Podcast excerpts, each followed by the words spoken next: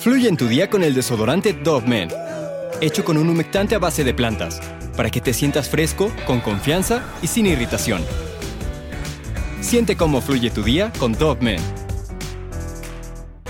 Para la Inglaterra del 94, Fred y Rosemary West eran una pareja normal, a simple vista de escasos recursos e introvertidos, pero que se las arreglaban para alimentar a sus hijos. Sin embargo, lo que nadie sabía era que tras esa máscara de buenos padres se escondían horrores indescriptibles que costaron la vida de decenas de mujeres, incluyendo a las de sus propias hijas, quienes también fueron parte de sus perversos juegos. Hoy te voy a contar el misterio de Fred y Rosemary, una pareja que llegó a abusar de sus propios hijos. Su historia parece salida de una película de terror que marcó al Reino Unido. Probablemente sea la pareja más odiada de aquel país.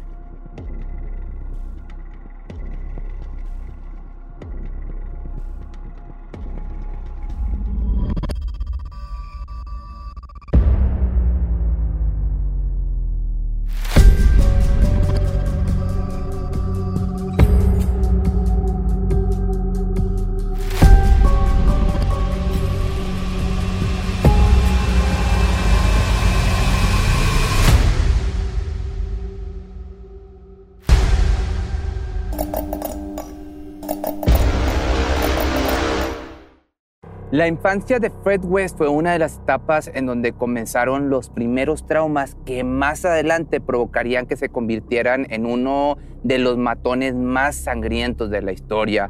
Pues el hecho de que nunca recibió ni una pequeña pizca de amor por parte de sus padres hizo que nunca conociera el significado de este sentimiento. Las noches eran una total pesadilla para este chico, pues su padre al llegar a la casa lo golpeaba y maltrataba, mientras que la madre abusaba físicamente de él cuando tenía apenas 12 años.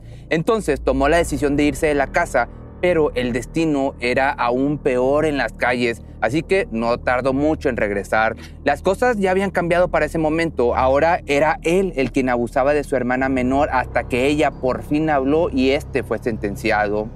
Solo estuvo encerrado en la cárcel un par de meses y luego sería liberado por buen comportamiento. Al crecer, Fred se convirtió en un experto en las mentiras y así era como atraía a las chicas hasta que se reencontró con una antigua novia, quien se hacía llamar Ruena Costello, que esta chica era una de aquellas vendedoras de caricias y de placeres. Tú sabes. Se casaron a los dos meses de volverse a ver. A él no le importó que esta chica estuviera embarazada de otro hombre y al tiempo tuvieron otro bebé. El matrimonio obviamente nunca fue fácil, pues las exigencias de Fred eran demasiadas para Rena. La inestabilidad económica y ni hablar de todas las veces que le fue infiel fueron la excusa perfecta para abandonarlo. West inició ahora una aventura con la niñera Marianne, quien al tener varios encuentros quedaría embarazada. Esta noticia no fue muy del agrado para él, así que tomó la decisión de eliminar por completo aquella posibilidad de tener otro hijo. Sin pensarlo dos veces, fue hasta donde siempre se veían. Aquel día todo corría con normalidad y Fred, como siempre, empezó a mentir para que fueran a un lugar mucho más privado. Al llegar al lugar comenzó a golpearla hasta quitarle la vida. Después cortó sus dedos, tanto los dedos de los pies como los de las manos, para guardarlos como trofeo, mientras que los demás restos terminaban en un prado cerca de Mosh, en donde con mucha paciencia sacó perfectamente al feto de su vientre y lo enterró al lado de la madre. Tiempo después encontró a Rosemary, quien en una parada de autobuses se conocieron y la llevó a casa presentándola como la nueva niñera. Con tan solo 15 años se enamoró de Fred, quien también tuvo mucho interés en ellas desde el inicio, pues era la mujer perfecta para él, su media naranja. Esta chica era despiadada, violenta y aparte pervertida. Nunca tuvo problemas en tener relaciones íntimas con otros hombres cuando Fred se lo pedía, ya que ella solo quería saciar los deseos de su hombre. Después de que se dieron cuenta de que estaban locos el uno por el otro, decidieron vivir juntos llevando con ellos a los dos hijos de su matrimonio anterior, porque para esto creo que no te había dicho, pero Rena le había dejado las dos niñas a Fred. Por supuesto, Rosemary no fue la mejor madrastra para las niñas, sobre todo con Charmaine, a quien trataba con desprecio y cada que tenía la oportunidad la hacía sufrir, que por su parte la niña se guardaba, se aguantaba aquel sufrimiento y nunca lloraba, hasta que finalmente en un arranque de furia, Rosemary le quitó la vida. Cuando Rena llegó de visita para ver a sus pequeñas hijas, de repente notó la ausencia de Charmaine. Con un gran desespero empezó a preguntar por ella. Hubo varios gritos y reclamos por parte de la mujer.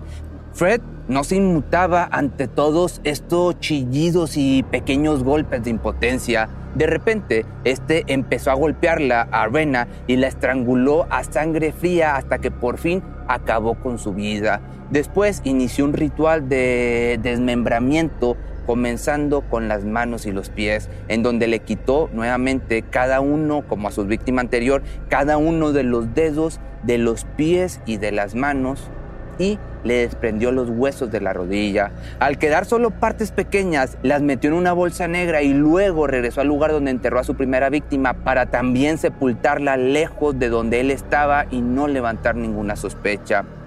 Al tiempo se casaría con Rosemary, esto en el año del 72, y tuvieron ahora a su primera hija. Al no contar con los recursos necesarios, tuvieron la idea de alquilar habitaciones a desconocidos. Ellos mismos recogían a las personas en las carreteras y les ofrecían un lugar para hospedarse. Mientras tanto, ellos seguían buscando cómo conseguir dinero rápido y sin esfuerzo, a lo que Fred les sugirió que arriba de su casa pusieran un cuarto llamado Rose, en donde después del nacimiento de sus otros hijos colocarían en la puerta una lucecita roja en donde les advirtieran a los niños no entrar porque su madre estaba ocupada teniendo intimidad con otra persona. A Fred le encantaba lo que hacía, pues él no tenía algún problema con ver a alguien más tocando a su esposa. Había veces donde por la orillita de la puerta Fred observaba lo que hacía con otras personas, ya fuera con hombres o con mujeres, el género a este hombre no le importaba y ella daba placer a todo el que le pagaba.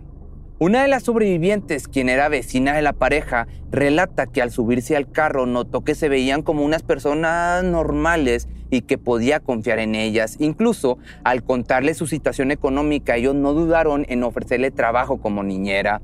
Conforme fueron pasando las semanas, el matrimonio se le insinuaba mucho a esta persona, a esta chica, hasta que por fin le propusieron un encuentro los tres que inmediatamente ya rechazó.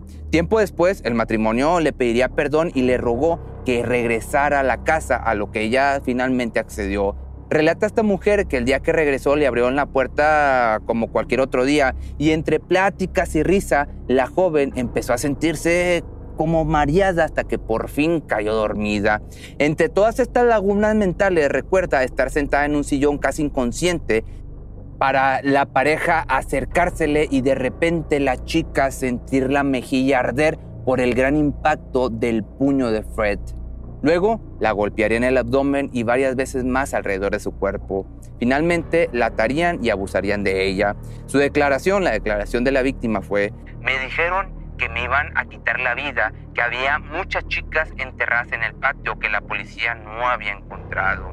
Los policías, por alguna razón, no decidieron investigar el matrimonio y esta persona solo escaparía de aquella ciudad para nunca más toparse con estos monstruos. Otra de las víctimas del matrimonio sería una joven llamada Caroline Owens, quien también había sido parte de la estrategia de ser contratada como niñera para luego abusar de ella físicamente. Esta fue retenida por mucho tiempo en la casa del matrimonio, se le conoce por su nombre porque ella también tuvo suerte de salir corriendo y denunciar a lo que la policía no hicieron mucho, solamente multaron a la pareja y los dejaron libres de nuevo.